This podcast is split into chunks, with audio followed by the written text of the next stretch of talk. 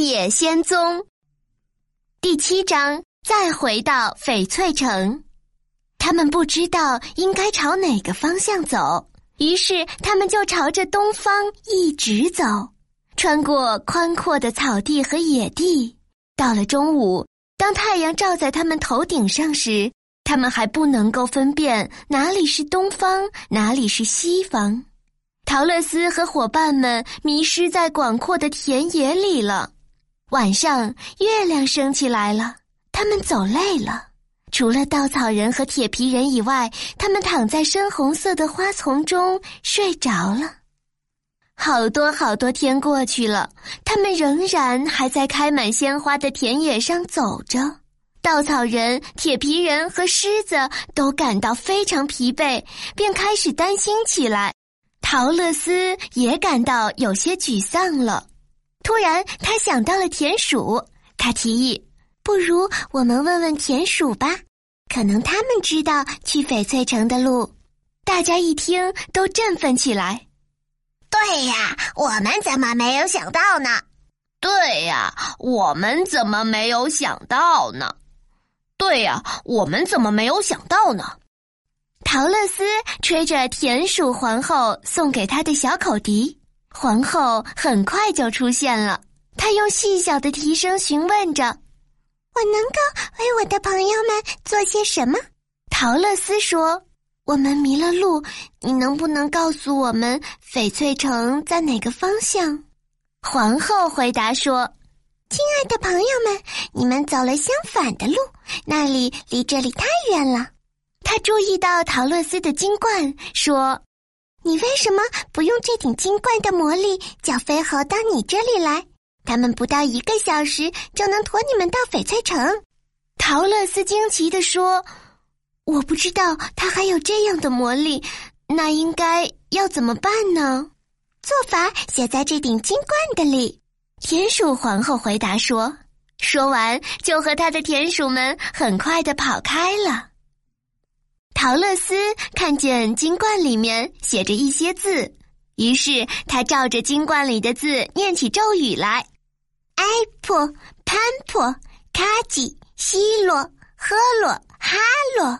最后，陶乐斯并立着两只脚，说着：“西楚、如楚、七个。”刚念完咒语，一群飞猴就飞到他们跟前了。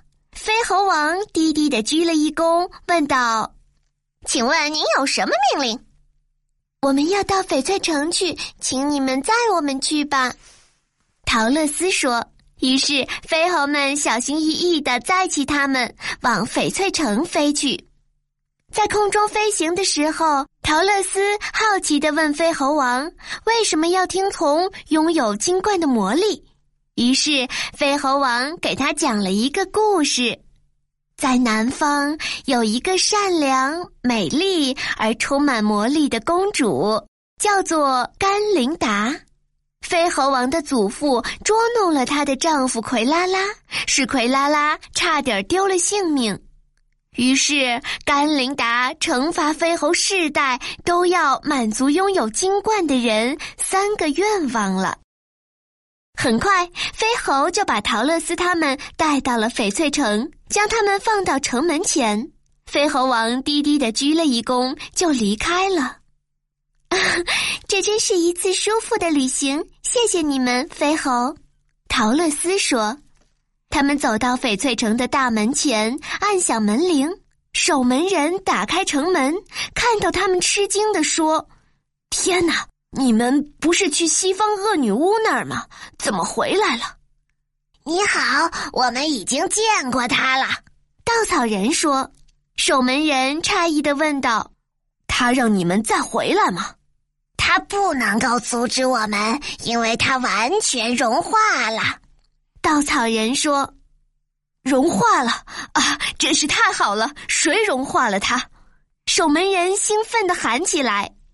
是陶乐斯，狮子庄严地说：“天哪！”守门人高声叫出来，向陶乐斯低低的鞠了一躬。他们戴上守门人给的眼镜，进了城。大家听到他们融化了西方恶女巫的消息，就一起围过来看看他们，并且成群结队的跟着他们到奥芝的宫殿去。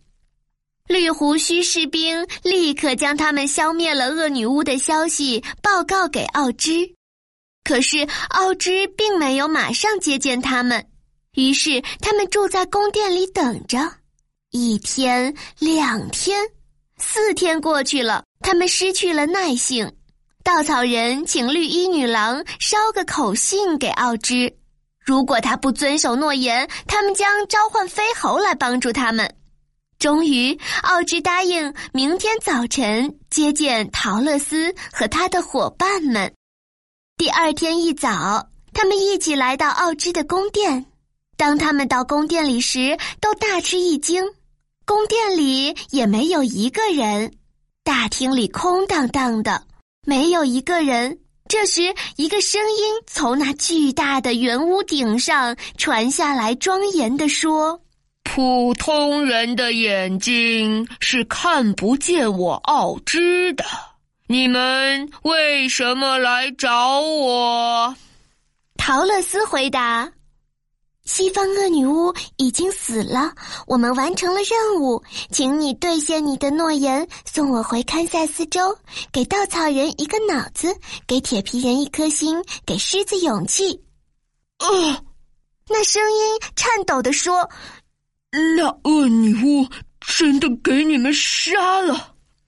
对面的声音问他：“是的，我用一桶水浇融了它。”他回答说：“这样吧，现在太急促了，我需要时间想一想，你们明天再来吧。”铁皮人愤愤地说：“你已经有很多的时间了。”稻草人说：“我们一天也不能再等了。”陶乐斯高声叫着：“你必须遵守你的诺言。”他们都已经失去了耐性。狮子想最好去吓唬一下奥芝，于是就大声的吼起来，吓得托托撞到了角落的屏风上，屏风倒下来。他们吃惊的看见屏风后面。站着一个秃头、皱脸、又矮又丑的小老头，铁皮人举起了他的斧头，向这个矮小的老人冲过去，高声喊道：“你是谁？”“我是伟大的、可怕的奥芝。”那矮小的老人颤抖地说：“请不要打我。”我会做你们要我所做的任何事情。他们惊讶的、沮丧的看着他。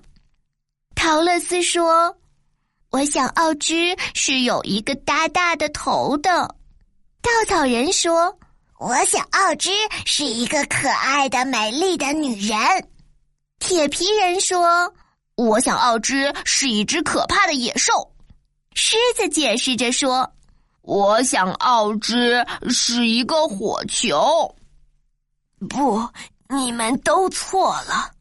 矮小的老头温和谦逊地说：“是我一直伪装的，伪装着的。”陶乐斯喊着：“你并不是一个伟大的奥芝。”亲爱的，静一点儿，轻一点儿。他说。不要说的这么大声，否则你们的话被人偷听了，我就完了。我是假扮做一个大魔术家的。你实在不是的吗？他问。亲爱的，我只是一个普通的人。